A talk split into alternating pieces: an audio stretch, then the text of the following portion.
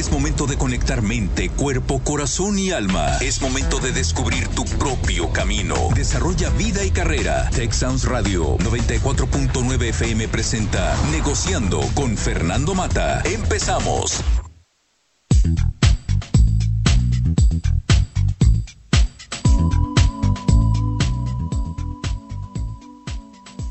Muy buenas tardes, tengan todos ustedes. Bienvenidos a este subprograma Negociando. Me acompaña Aida Ramos desde Madrid. Aida, pues muchísimas gracias por haber aceptado estar en este programa. Hola, buenas tardes, Fernando. Muchísimas gracias a ti por la invitación. Qué, placer estar un poquito más cerca de México, aunque sea en la distancia. Fíjate, Aida, eh, cuando vi eh, un artículo tuyo escrito sobre este tema, un comentario sobre este tema. Es un tema que por lo que veo a ti te apasiona. Sí, sí, sí, totalmente. Voy a mencionar algo de lo que mandé a, mis, a nuestros radioescuchas como invitación al programa de hoy. Dice, algunas veces es necesario parar o dar pasos atrás para descubrir, valorar, agradecer por todo lo que tenemos. Saber cuándo parar o retroceder es un ejercicio de sabiduría. A veces, desde esa posición tenemos mejores perspectivas y podemos ver las cosas con mayor claridad y calma interna. Cuando uno se detiene, asume, entiende e interioriza sobre todo que merece ser feliz, la vida se abre camino, los días orquestan nuevas oportunidades, las cerraduras se abren y los enemigos se convierten en estatuas de sal que el viento se lleva tras de sí. Muchas veces al parar nos concientizamos que nada ni nadie puede detenernos si nos percibimos como merecedores de la alegría y que nadie tiene el poder para infundirnos miedos y controlar nuestra voluntad. Parar para tomar impulso. Hay un tema mucho, muy importante, un tema que pues me da gusto que estés aquí, un tema que te apasiona. Gracias, Fernanda. ¿Qué nos puedes decir? Bueno, eh, yo escribí un pequeño comentario en mis redes sociales a raíz de, un artículo que me pareció muy interesante publicado en, El País, el, diario de mayor tirada aquí en España. Y el artículo se titulaba Lo que pasa en nuestra cabeza cuando paramos. Y bueno, me, resultó muy interesante y, y, muy bonito una imagen que utilizaban en este artículo, que era la imagen del barbecho no sé si es una palabra que se usa también en México. El barbecho es eh, el descanso que se, le da, que se le da a la tierra para que pueda volver a ser productiva. Eh, aquí en España, en muchas regiones se, utiliza mucho la rotación de cultivos, pero claro, eh, la tierra no puede pasar inmediatamente de, de producir cereal como la avena, por ejemplo, e inmediatamente eh, eh, producir maíz. Entonces, para, que esto suceda, la tierra necesita, necesita recuperarse, necesita recuperar eh, esos minerales que, ha perdido para volver a ser de nuevo, de nuevo productiva. y me pareció una imagen muy, muy, muy bonita y muy aplicable a los seres humanos, porque nuestro, nuestro cerebro y nuestra cabeza necesita también ese descanso para poder volver a ser productivo. Fíjate, qué increíble lo que me dices, te voy a decir por qué. Qué coincidencia. Eh, hace muchos años, cuando yo me gradué del doctorado, me fui a trabajar a Colorado State University, la Universidad Estatal de Colorado, entonces se llamaba Universidad del Sur de Colorado. Y traje varios proyectos de investigación, uno de ellos con los indios navajo, en Nuevo México y en Colorado. Y una de las problemáticas más fuertes que tenía era la rotación de cultivos. O sea, realmente tenían muy buena sabiduría, incluso ellos lo que hacían era tocar la tierra y tienen mucha sabiduría ancestral, mucha sabiduría empírica, pero les faltaba llevarlo a otro nivel, teniendo información, un sistema de soporte de información de tal manera que les permita ayudarles en dónde deben cultivar qué tipo. Menciono otra cosa, yo soy de Delicia, Chihuahua, y hace aproximadamente unos 40 años, si no es que un poco más, yo creo que más, el algodón de Delicias fue considerado uno de los mejores del mundo, tanto que daba mucha riqueza y los agricultores hasta cierto punto sin conocimiento, pues empezaron a seguir cultivando y cultivando, sin saber que tenían que hacer el famoso barbecho, que tenían que dejar la tierra respirar, la tierra detenerse, para poder que después pudiera otra vez volver a hacer. Y cuando no haces eso, perjudica. Y lo que tú mencionas es algo muy cierto. Nosotros los seres humanos necesitamos en cierto momento reflexionar y pararnos. Y entonces se me hace muy interesante el ejemplo que, que me mencionas ahorita. Sí, porque de hecho cuando, cuando no escuchamos las señales y seguimos adelante y no, no nos permitimos parar, eh, se produce en muchas ocasiones el efecto contrario. Eh, la, creatividad, la productividad se, se, agota porque llegamos a ese punto de desgaste total y, y una vez llegados a ese punto es, es muy difícil revertirlo. Entonces, eh, lo ideal es, es eh, saber parar a tiempo. Fíjate, quisiera aprovechar, Aida, para mencionar una historia que a mí siempre me ha llamado la atención. Es una historia que a lo mejor se conoce con otro nombre o historias similares, pero en un lejano país había una, una época de muchísima pobreza, pero mucha pobreza. Resulta que había gente rica también, como en todos lados, que tenían su vida holgada, que vivían sin problemas. Y en una caravana resulta que coincidieron tres de aquellos ricos durante su viaje y llegaron a una aldea, a un pueblito donde la pobreza era extrema. Y se quedaron un par de días.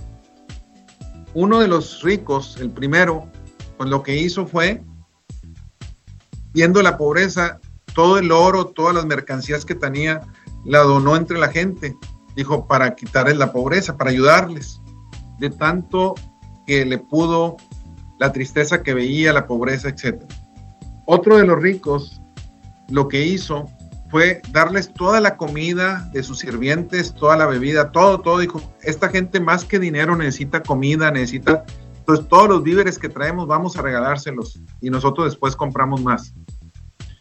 Pero el tercero nada más observó, nada más observó, no hizo nada. Nada más se quedó viendo, estuvo analizando la situación y se fueron. Se fueron, siguieron su camino. Los dos que se habían entregado cosas, cosas materiales, el oro, etcétera, los víveres, entre ellos platicaban y decían, ¿cómo es posible que este otro hombre no se haya conmovido teniendo la riqueza que tiene? Nada más se quedó parado, nada más observó, no hizo nada. Bueno, resulta que llegan, cada quien sigue su camino. Y de regreso se vuelven a encontrar. Pero el tercero, el que no había hecho nada, el que se quedó observando, venía con muchísima gente trabajadora, con equipo, con semillas, etcétera, y llega a la aldea y les enseña a cultivar, a sembrar para que no haya pobreza. A mí esa historia me recordó este tema que tú mencionaste también, porque la persona, la tercera persona, quien la viera, está, lo podemos juzgar fácilmente mal porque decimos, no está haciendo nada, pero estaba yendo más allá. Y a veces necesitamos detenernos para ver más allá, para no quedarnos estancados como tú mencionabas, Aida. Sí, así es. Cuando, cuando nos, nos fijamos demasiado en, un problema, eh, acabamos por, por, obsesionarnos un poco y, perdemos de vista la perspectiva y perdemos de vista también la, posibilidad de encontrar una solución. Por eso es necesario parar. ¿Cómo aprendes a parar según tú, en tu experiencia, Ida? ¿Qué, qué le podríamos decir a nuestros escuchas? Yo creo en lo personal, a lo mejor estoy equivocado, que saber detenerse, saber parar es un arte. Es algo, va más allá, se ve muy sencillo, pero es difícil. ¿Qué le recomiendas a nuestros escuchas para eso? Sí, sí, no, no es nada fácil. No, parece, parece lo más sencillo del mundo. Eh, parar, no, detenerse, no hacer nada, eh, parece que no puede haber, no puede existir nada, nada más sencillo que eso. Pero, pero mi experiencia personal es, bastante complicado.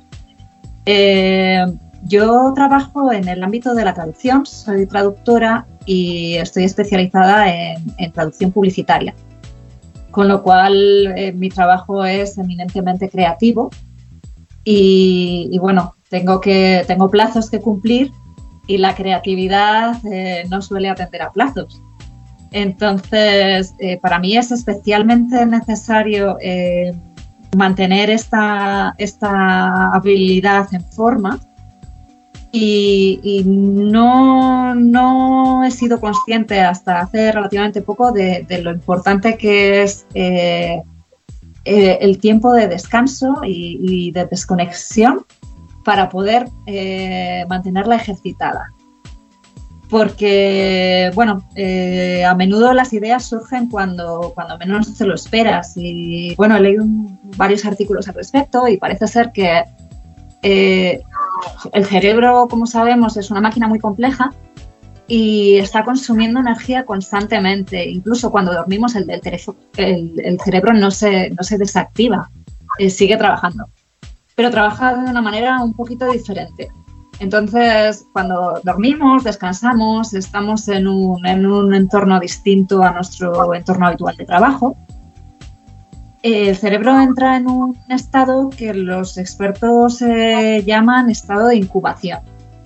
Y es en ese estado cuando pueden surgir pues, eh, las ideas más, más creativas, eh, incluso en algunas ocasiones más alocadas, pero que, pueden dar pie a ideas que, que finalmente sí que nos ayudan a conseguir nuestros objetivos.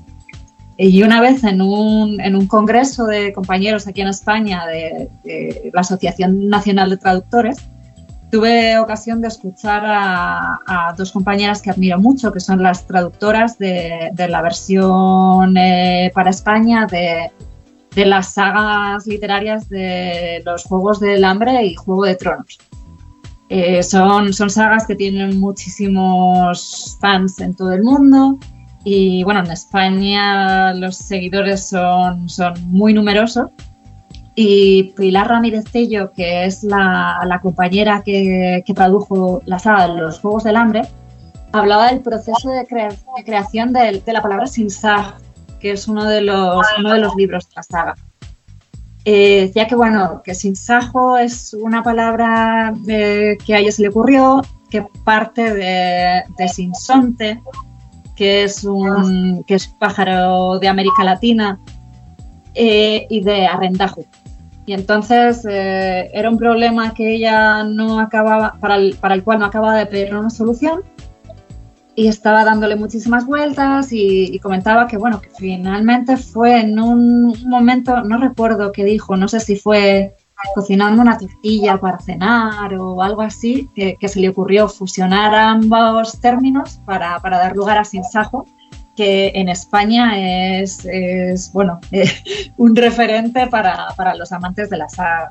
Entonces, muchas veces las ideas surgen así, cuando, cuando pensamos que no estamos siendo productivos porque no estamos enfocados en el, problema o en la cuestión, eh, así es como surgen, cuando dejamos trabajar al cerebro a otro ritmo. De alguna manera, como seres humanos, nosotros estamos inmersos en un continuo ruido mental. Nuestra mente tiene demasiados pensamientos al día. Y es por eso que la meditación, el mindfulness, que muchas técnicas ayudan a detenernos en cierto momento.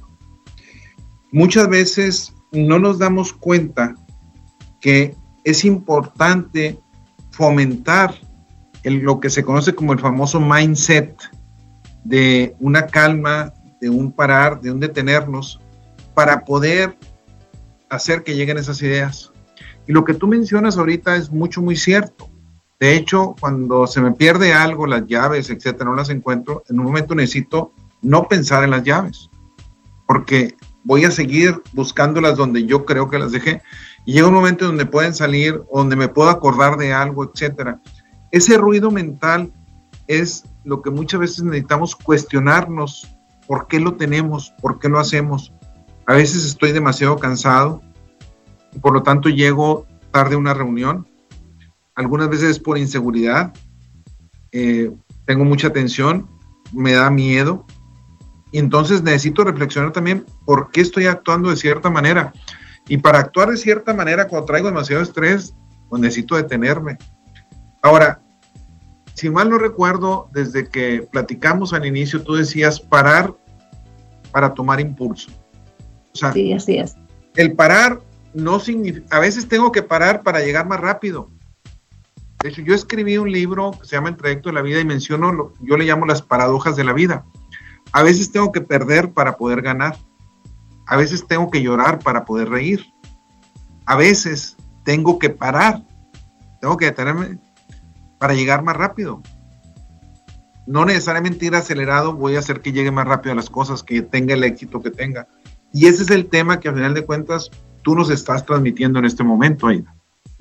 Sí, Sí, es, verdad que vivimos a un, a un ritmo muy acelerado. Eh, tenemos eh, mil y una cosas a la vez en las que pensar y al final acabamos por no prestar atención a ninguna porque no podemos enfocar nuestra atención en, ninguna en concreto. Y, bueno, eh, sí que es verdad que la, la, sociedad en la que vivimos fomenta mucho la productividad y, y ser productivos todo el tiempo y generar rendimiento y, generar beneficios y hacer, hacer, hacer, hacer, hacer. Pero hay muchas maneras de hacer. Y es cierto que, bueno, eh, una compañera hablaba una vez de, precisamente en nuestro congreso de traducción, de, los riesgos del burnout, del desgaste, y, da la sensación un poco de que las únicas personas que corren el riesgo de sufrir eso en su trabajo son las personas eh, que no se sienten lo suficientemente motivadas, que no, que no aman su trabajo como, como amo yo el mío, o que, bueno, que han perdido un poquito el foco. Y eh, en realidad suele ser totalmente al contrario. Las personas que mayor riesgo corren de, de sufrir este síndrome, por llamarlo de alguna manera, son personas muy volcadas en su trabajo, que aman mucho su trabajo, que están muy centradas en su trabajo y que pueden llegar a perder un poquito de vista el, objetivo por, por, exceso de concentración.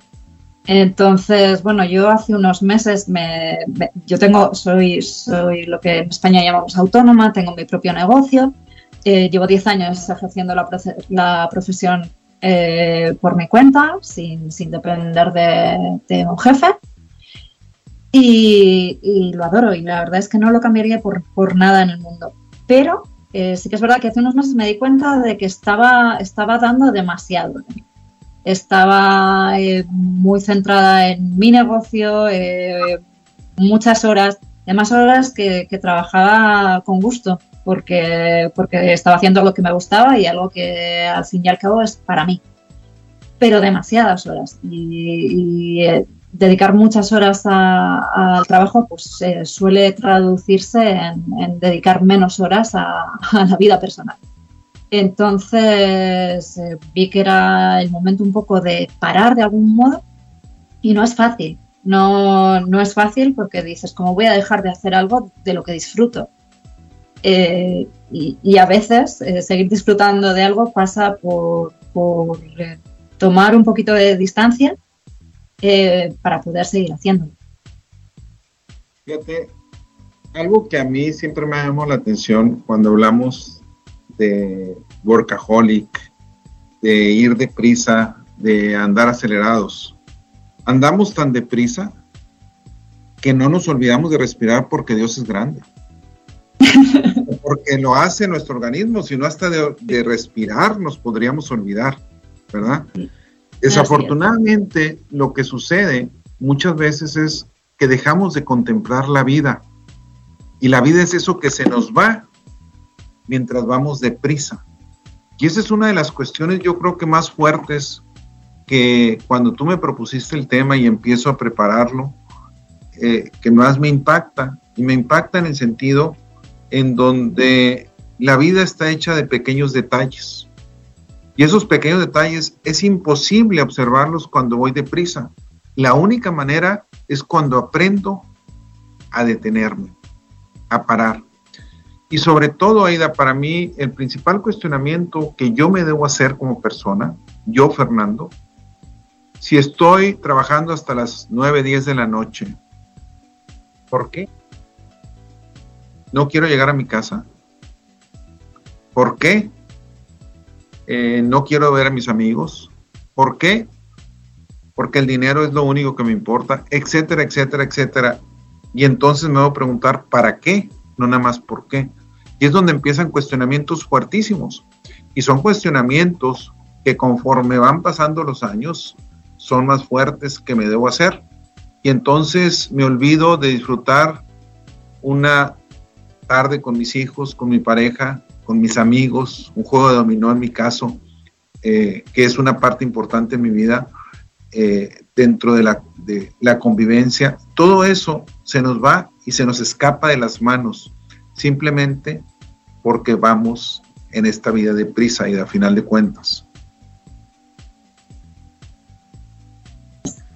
Así es. Eh, bueno, ahora mismo estamos disfrutando de, los, colores del otoño en, España y, me he dado cuenta de que este año especialmente estoy disfrutándolo más que nunca y estoy siendo más consciente que nunca de, de los colores del otoño, del espectáculo del otoño. Y bueno, vivo en, el centro de Madrid, dentro de una gran ciudad que no destaca precisamente por, sus zonas verdes, pero tengo la inmensa suerte de tener un arbolito chiquitito justo, justo enfrente de la, de la ventana de mi, de mi despacho. Y, veo el arbolito cambiando los colores. Eh, la semana pasada era rojo muy, muy vivo. Eh, ahora va perdiendo las hojas, ahora los colores son menos intensos y es, un espectáculo y, estoy, estoy disfrutándolo más que nunca este año. No sé por qué será, no sé si, tiene algo que ver con, mi cambio de mentalidad, si realmente este año es diferente, no lo sé, pero, pero lo cierto es que lo estoy disfrutando mucho. Pues es una fortuna lo que tú me mencionas. Yo recuerdo mucho una época de mi vida, eh, cuando estudié la maestría en Washington, D.C., en American University, eh, nos tuvimos la fortuna, un grupo de amigos y yo, de vivir en una casa que estaba en el bosque. Eh, era la casa de las fiestas mexicanas en Washington, conocidos por muchos en nuestra época, pero era un lugar realmente maravilloso donde vivíamos. Y es algo que en ese entonces nosotros lo disfrutamos y lo contemplábamos. Desafortunadamente, cuando empiezas ya a tener un trabajo de ocho o más horas diarias y nos creemos que esa es la vida y creemos que ese es el éxito, empezamos a dejar de contemplar eso. Y es una de las cosas que es tristes de la vida cuando nos ganan otros motivadores y se nos va y se nos escapa y hasta cierta edad empezamos otra vez a cuestionarnos qué he hecho con mi vida. Esa es una parte importante. Y aquí para nuestros radioescuchas tenemos de todas las edades y realmente es ese cuestionamiento de irnos haciendo poco a poco. Y la pregunta que yo les hacía en la invitación, ahí ahorita en un minuto más nos vamos, vamos a parar por un momento. La pregunta que yo les hacía a todos es, ¿realmente tú, radioescucha, paras en algún momento das pasos hacia atrás para impulsarte mejor. Y es algo que necesitamos cuestionarnos cada uno de nosotros, Aida.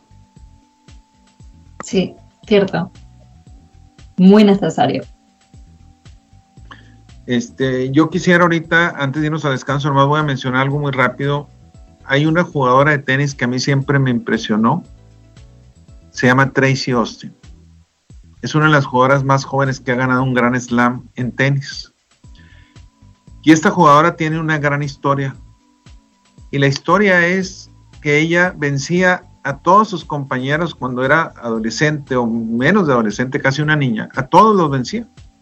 Y de repente la ve un coach y le dice, tienes que cambiar la técnica. Y le empieza a cambiar la técnica y empieza a perder contra todos a los que les ganaba y se burlaban de ella.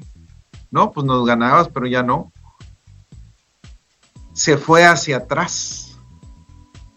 Se fue hacia atrás porque tuvo que cambiar, tuvo que aprender a desaprender, que es una de las cosas más difíciles.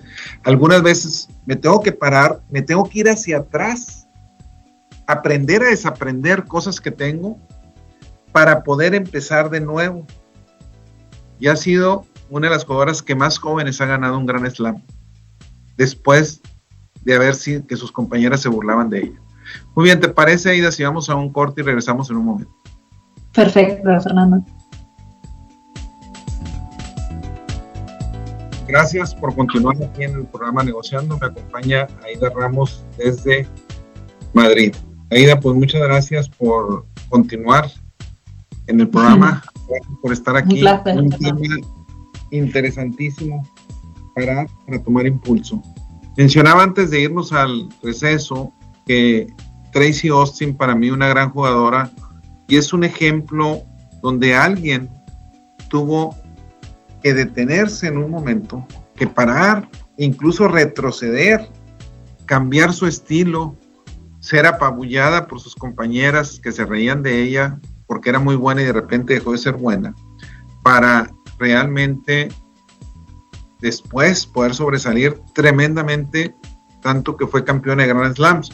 Y no fue mejor jugadora porque tuvo un accidente en su vida, etcétera. Pero es una, es una gran historia. Y hay otra historia que yo quisiera comentar de una persona que conocí hace algunos años. Fue alumno mío. Su nombre lo voy a cambiar porque hay algunas cosas que pudieran saber. Le voy a llamar Joaquín. Resulta que Joaquín estaba estudiando la carrera de ingeniero industrial. Iría más o menos en cuarto semestre y me busca para platicar conmigo. Y me dice, profesor, ya no quiero seguir estudiando. Digo, ¿por qué? Y mis padres se van a enojar bastante. Dice, quiero tomarme un año, a lo mejor un semestre nada más sabático. Y le digo, ¿qué significa un semestre, un año sabático para ti? Pues yo siempre he tenido la ilusión de ser azafato, de ser aeromozo, de trabajar en un avión. ¿Por qué? Dice, porque voy a conocer todo el mundo. O sea, ese es mi... Y quiero irme a trabajar. Joaquín ya tenía 18 años. Y lo único que yo le dije, pues nomás platica con tus padres. Eh, yo sí te recomiendo que regreses a estudiar. A final de cuentas, el estudio es muy importante. Siempre va a haber personas que te van a decir que salieron adelante sin haber estudiado. Cierto, y existen, y, son, y pueden ser, y pueden hacer mucho más dinero que el que estudió. Pero la educación formal es uno de los factores más importantes de movilidad social, lo cual es una realidad. Resulta que Joaquín se va, no nada más un semestre, se va un año, trabaja de aeromozo, como dijo, regresa, termina su carrera y ahorita es el director general de una de las compañías más grandes que existe de proveedores de aviación. O sea, lo que él hizo fue aprender lo que yo creo que no hubiera aprendido desde un escritorio ni desde un puesto corporativo. Y para mí es impactante. Él detuvo su carrera porque era una pasión que él tenía. Y resulta que la pasión le, le, llevó a conocer muchos países, pero aprendió de otras cosas que nunca se imaginó. Y ahorita es uno de los, digamos, de las corporaciones más fuertes de proveeduría de aviación. Y eso es algo mucho, muy interesante. Y es la parte donde muchas veces creemos que continuar y acelerar, donde muchas veces hay personas, incluso tengo dos hermanos que se graduaron antes y que en lugar de ocho semestres terminaron la carrera en siete semestres, lo adelantaron. Yo lo terminé en ocho semestres, traté de adelantar, pero al final de cuentas me daba flojera, metí una materia de más o dos y mejor las daba de baja y dije, no, esto no es para mí. Pero muchas veces buscamos acelerar las cosas cuando hay toda la vida por delante, primero Dios, ¿verdad? En ese sentido. Y yo creo que ahí es una de las cosas que debemos aprender a detenernos, a parar para tomar ese impulso. Ahora, antes de darte la palabra, menciono algo. Hay quien dice para atrás ni para tomar impulso. Y yo no estoy de acuerdo con esa frase. Yo no estoy de acuerdo, porque a veces necesito irme para atrás un momento para hacer cambios que de otra manera no los puedo hacer, ¿verdad? Este, en ese sentido. Desde luego, eh, el ir para atrás no tiene por qué ser eh, movimiento físico necesariamente, simplemente eh, puede ser necesario echar la vista atrás y analizar aspectos de nuestro pasado para, poder mirar con mayor ilusión al futuro. Sí, ahora, desde tu punto de vista, Ida, ¿por qué a ti, qué fue lo, el principal motivador que te indujo a empezar a estudiar sobre ese tema, apasionarte por ese tema? ¿Qué fue lo que más, qué fue aquello? Siempre hay algo que nos causa como un pellizco, que nos, una chispa, yo diría, que hizo que este tema para ti fuera un tema importante en tu vida. Bueno, en mi caso, en mi caso eh, tiene que ver con, el ámbito en el que trabajo, el ámbito de la creatividad. Eh, yo creo que nunca he destacado por ser una persona especialmente creativa. No, nunca me considero una persona especialmente creativa. Eh, de niña no, destacaba en ninguna, en ninguna disciplina creativa y sin embargo me ganó la vida en, en, una disciplina eminentemente creativa y entonces eh, me, interesan mucho, me llaman mucho la atención los mecanismos de la creatividad y, saber cómo, funciona y cómo se potencia. Porque incluso después de un día trabajando en, bueno, en proyectos para varios clientes de ámbitos muy diferentes, pero siempre con, el factor común de la creatividad, eh, puedo decir, ¿cómo puedo, ¿cómo puedo mejorar mi trabajo? ¿Cómo puedo potenciar esta, esta cualidad que, realmente a mí no me viene dada eh, por genética o de manera, de manera natural? Es algo en lo que tengo que trabajar. Y entonces, eh, pues estudiando un poco sobre, sobre este tema y sobre cómo funciona, pues eh, me he encontrado con muchísimos, muchísimos artículos y muchísimo material que habla de, la importancia del descanso para la creatividad. Y bueno, precisamente hace un par de días encontré un, artículo sobre un libro que han escrito una periodista y un, psicólogo estadounidense. Eh, ahora mismo no recuerdo el título, tiene algo que ver con eh, diseñados para crear, parece que, se titula Diseñados para crear, eh, desvelando los misterios de la mente creativa. Y entonces, bueno, eh, al parecer eh, llevaron a cabo un estudio y descubrieron que entre los participantes en el estudio el 72% afirmaba haber tenido grandes ideas en la ducha. parece un sitio curioso, pero, pero es un sitio donde donde realmente podemos escaparnos de ese ruido del que hablabas anteriormente. Eh, cuando estamos en la ducha no estamos pensando en nada más, eh, no podemos mirar nada más allá de, una pared de azulejos, eh, hay un ruido, el ruido del agua cayendo es un ruido blanco que, tapa todos los demás ruidos que podamos tener en, la casa. Y, bueno, eh, un 72%, no sé cuál era el tamaño de la muestra del estudio, pero, pero un 72% es, es, un, es un dato curioso y de una experiencia compartida, de que muchas personas eh, identifiquen este lugar y este momento del día como, como una posible fuente de creatividad. Bueno, yo soy uno de esos 72%. Eh, para mí, tomar un baño a menos que traiga mucha prisa, etcétera, no es de cinco minutos. Eso es, eh, me puedo bañar en cinco minutos, pero para mí es un tiempo de reflexión, es un tiempo de creatividad, como dices. No sé si tú hayas escuchado, que lo he mencionado en este, en este programa, hay una técnica de que impulsa la creatividad tremendamente y es lo que vulgarmente se dice las pompis en el suelo sentarnos en el suelo como niños.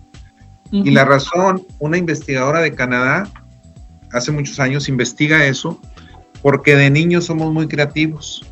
Y cuando nos sentamos directamente sobre el piso, sin tapete, sin nada, sobre el piso, nuestra, volvemos a ser niños inmediatamente. Y al ser niños somos creativos. Ahora, esa parte de la creatividad es una parte bien interesante. Tú mencionaste ahorita algo que no estoy de acuerdo. Tú dices, no me considero creativa. Desde el momento en, en el área que tú estás y que eres exitosa en esa área, hay una creatividad. Lo que pasa es que muchas veces no la vemos nosotros mismos. Te voy a poner un ejemplo propio.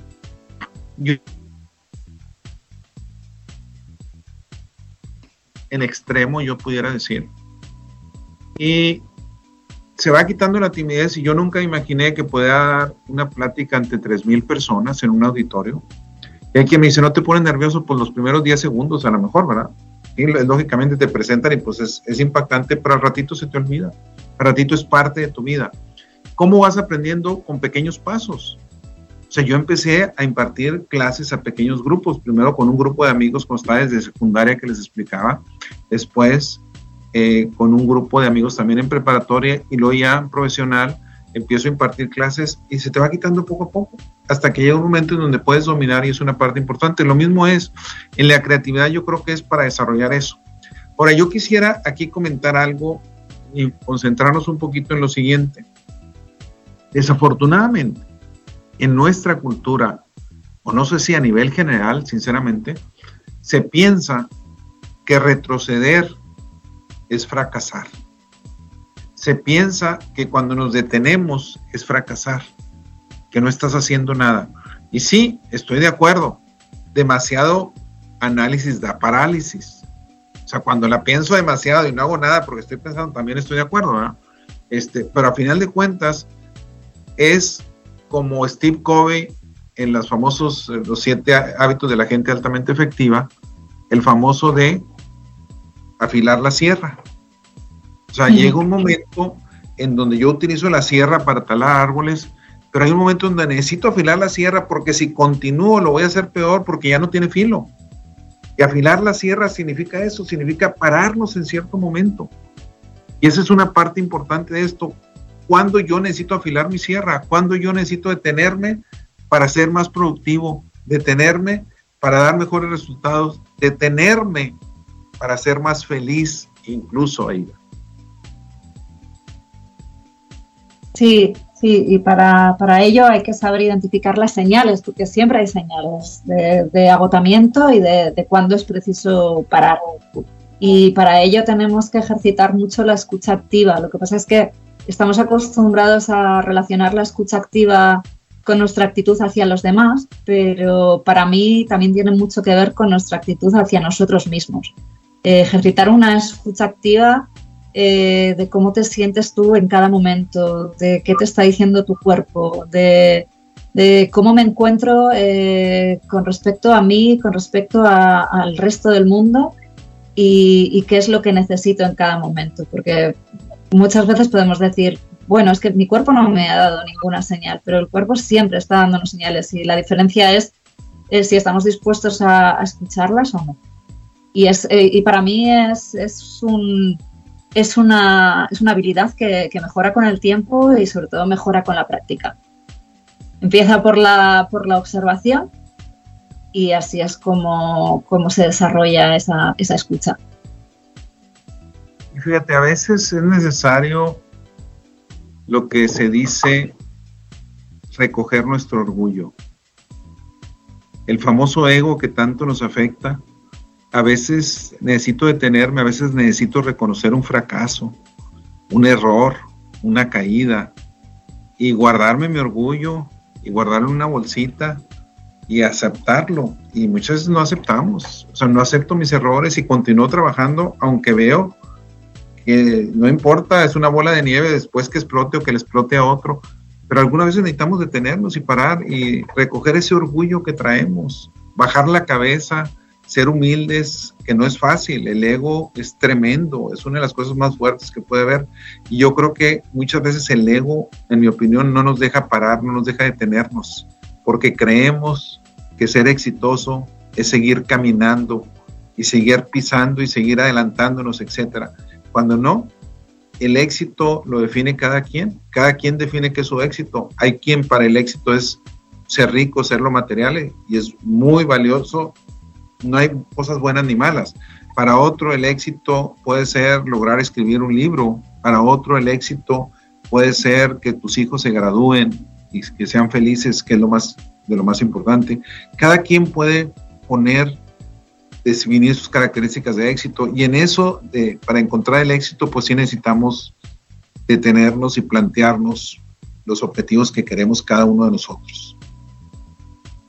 Sí, el, primer paso eh, en ese camino hacia el éxito empieza eh, antes de emprender el camino, empieza por, por saber eh, transitar un camino que hemos elegido nosotros mismos, porque en muchas ocasiones dejamos que sean otros quienes definan el éxito en nuestro lugar. Y, para mí no, no, puede haber nada más revolucionario que, el hecho de, tomar las riendas y decir, no, esto es, estos son mis parámetros de éxito, esto es lo que yo considero que es eh, ser una persona exitosa en la vida. Y la historia que has contado antes de, este chico que quería, que quería tomarse un descanso y ser aeromozo, eh, me ha recordado una compañera de la universidad. Yo estudié filología inglesa y bueno, aquí en España las carreras de letras eh, tradicionalmente siempre han tenido esta fama de ser más fáciles y más inútiles. Eh, las carreras de ciencias son las carreras que, guardan la llave del éxito y las que te van a asegurar eh, trabajo de por vida y, dinero y olvidarte de las preocupaciones económicas y en cambio las carreras de letras son las que las que van a hacer que no puedas dormir tranquilo el resto de tu vida porque vas a tener que estar preocupándote de dónde va a salir el dinero para pagar el alquiler. Eh, y yo elegí, elegí este camino porque era lo que a mí me gustaba, lo que a mí me motivaba y con todo el apoyo de mi familia y con toda la sorpresa por parte de, de, todos los demás, diciendo, bueno, pero si tu hija podría, tu hija es una persona inteligente, podría estudiar otras cosas. Y mis padres decían, bueno, pero ¿por qué va a estudiar otras cosas si lo que quiere y lo que le gusta y, de lo que disfruta es de esto? Entonces yo estudié esta carrera y cuando, cuando estaba en segundo curso eh, entró una compañera que era un poquito mayor que, nosotros porque, eh, porque anteriormente había estudiado otra cosa. Había estudiado una ingeniería. Y entonces eh, llegó un momento en el que se detuvo y dijo, no voy a seguir, no voy a continuar porque no tiene sentido, porque no me hace feliz y porque cada día que pasa, pues sufro más estudiando esto. Eh, no es lo que yo quiero en mi vida y lo que yo quiero es estudiar humanidades. Entonces, nunca tuvimos una relación especialmente cercana, nunca llegué a hablar con ella de lo que yo había supuesto de cara a su familia, sus amigos, qué opinaban, pero me lo puedo imaginar me puedo imaginar que, no fue fácil dar ese paso que el resto de la gente eh, seguramente considerara un paso atrás. Cuando para ella, pues, eh, no sé a qué se dedica a día de hoy, eh, pero, pero, pero sé lo feliz que era entonces. Sé lo feliz que era entonces y lo mucho que disfrutaba cada clase y la motivación que tenía, que era una motivación que que otros compañeros que habían empezado desde el principio y que no habían tomado otros caminos no sentían. Entonces, eh, el éxito a veces es eso, es, eh, poder elegir y poder definir con tus propias palabras qué significa para ti. Mira, Ida, acabas de tocar un tema, eh, yo soy ingeniero industrial y hay un compañero de ingeniería industrial, más o menos de mi generación, David Toscana, decidió irse por las letras, por escribir, y es uno de los autores más reconocidos de habla hispana a nivel mundial. Incluso en un futuro pudiera ganar el premio Nobel fácilmente. A ese nivel estamos hablando.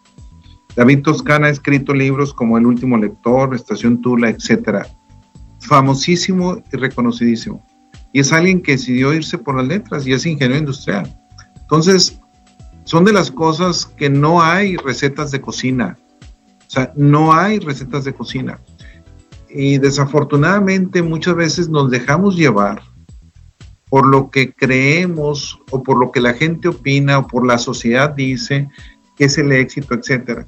Cuando hablamos de detenernos para, parar para tomar impulso o retroceder para tomar impulso, es mucho, muy importante desde mi punto de vista que nos olvidemos de los cánones sociales, de las cuestiones que la sociedad pide de nosotros, porque muchas veces va a parecer que estamos en una locura, que estoy dejando un gran trabajo y me puede decir mi pareja, mis hijos, están loco, pero a lo mejor estoy dejando ese gran trabajo porque mentalmente me está afectando, porque el estrés, etcétera, y deseo llevar una vida muy diferente, una vida que va conforme más a lo que busco en mi paz, en mi felicidad, etcétera. Entonces, eso, por eso es mucho, muy importante el detenernos y el reflexionar, que no lo hacemos desafortunadamente, desafortunadamente nos gana la actividad, nos gana el hiperdinamismo, porque no la creemos, o sea, no la creemos. Y de hecho, chécate en Madrid, cuando tú te paras en un semáforo, en una luz de tráfico, y no avanzas, ¿cuánto tiempo se tarda alguien en que te esté pitando para que te muevas? Medio segundo, está comprobado. bueno, el número de segundos está relacionado totalmente con el estrés de la ciudad. Entre menos tiempo, mayor estrés en esa ciudad. Y es, es un indicador de dedo inmediato. ¿Por qué? Porque la gente no está acostumbrada, porque creemos que ir rápido es lo correcto. ¿Y qué dejamos de hacer? Dejamos de admirar, dejamos de contemplar, dejamos de muchas otras cosas. Muy bien, Aida, nos quedan unos cuantos minutos. En tres minutitos, cuatro minutitos, ¿qué le puedes decir a nuestros redescuchas de este tema en base a tu experiencia, en base a lo que te apasiona del tema? ¿Qué resumen les podrías hacer para ellos? Eh, pues les diría, les diría principalmente que, que se escuchen, que se escuchen a ellos mismos porque seguramente su, su, cuerpo, su cabeza les está diciendo muchas cosas. Y, bueno, eh, hay, que, hay que estar dispuesto a escucharlas y, y sobre todo hay que tener valor a veces, porque muchas veces pueden estar diciendo cosas con las que el resto de la sociedad no esté del todo conforme, que no sean lo esperado, que cosas que incluso ellos mismos no se esperen pero, pero de la escucha pueden, pueden surgir cosas maravillosas. Entonces, eh, para mí lo principal sería, sería eso, sería eh, animarles a, que se escuchen, porque, porque seguro que tienen mucho que decirse a sí mismos, pero primero hay que escuchar. Y, y también eh, que, que decir que no a, cosas en algunas ocasiones puede suponer eh, decirse sí a uno mismo.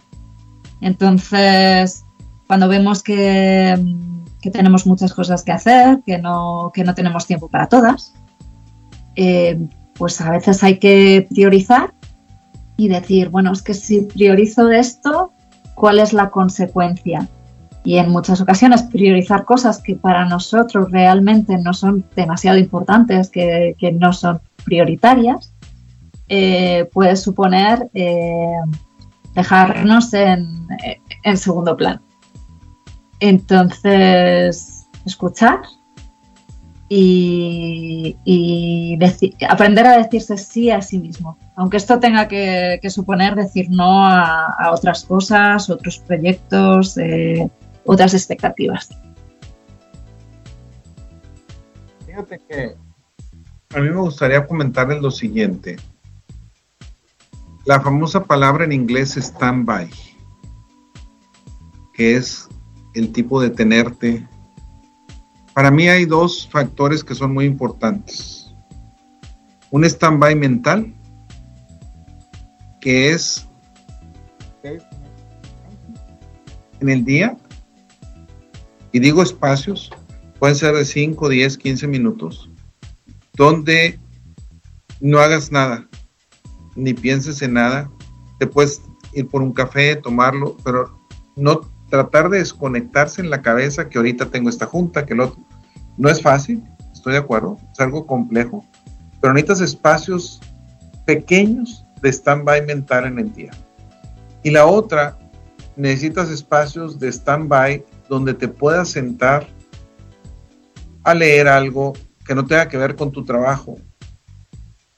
Puede ser en tu casa un espacio donde en cierto momento tú lo utilices para tu propio, para relajarte tú. E incluso sería lo apropiado, sería que desafortunadamente en las empresas o en las organizaciones no tenemos espacios de relax. Hay organizaciones muy nuevas que los tienen, como Google, etcétera, etcétera. Pero se necesita algún espacio donde nada más se vaya a platicar, pero que no sea el negocio, que no sea el trabajo. Y es una de las cosas que esté anunciado. Se prohíbe cuando entres en este espacio por 10, por 15 minutos platicar sobre alguna cuestión de trabajo. Y es necesario. Y no lo hacemos. Es una de las cosas que no hacemos desafortunadamente. Hay muchos autores que han trabajado sobre esto.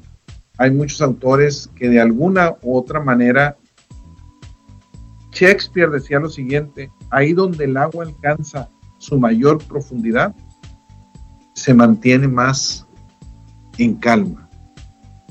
Aquellos que logramos interiorizarlo más en nosotros mismos, vamos a estar más en calma. No es sencillo, no. Nadie dijo que en esta vida había lonche gratis. Hay que trabajar, hay que esforzarse, hay que aprender. Hay que muchas veces pues pasar por cuestiones difíciles para poder aprender a hacer eso. Pues Aida, pues muchísimas gracias por haber estado en el programa. Este, un placer tenerte aquí. Y pues más que todo invitar a nuestros radioescuchas a continuar escuchando Texan Radio aquí. Tengan ustedes muy buenas tardes. Gracias, Aida.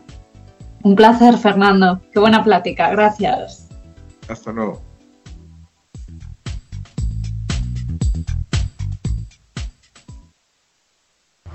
Hasta aquí nuestro aporte. Es momento de que sigas en el camino. No te pierdas nuestra próxima emisión los martes en punto de las 3 de la tarde. Tech Sounds Radio 94.9 FM presentó Negociando con Fernando Mata.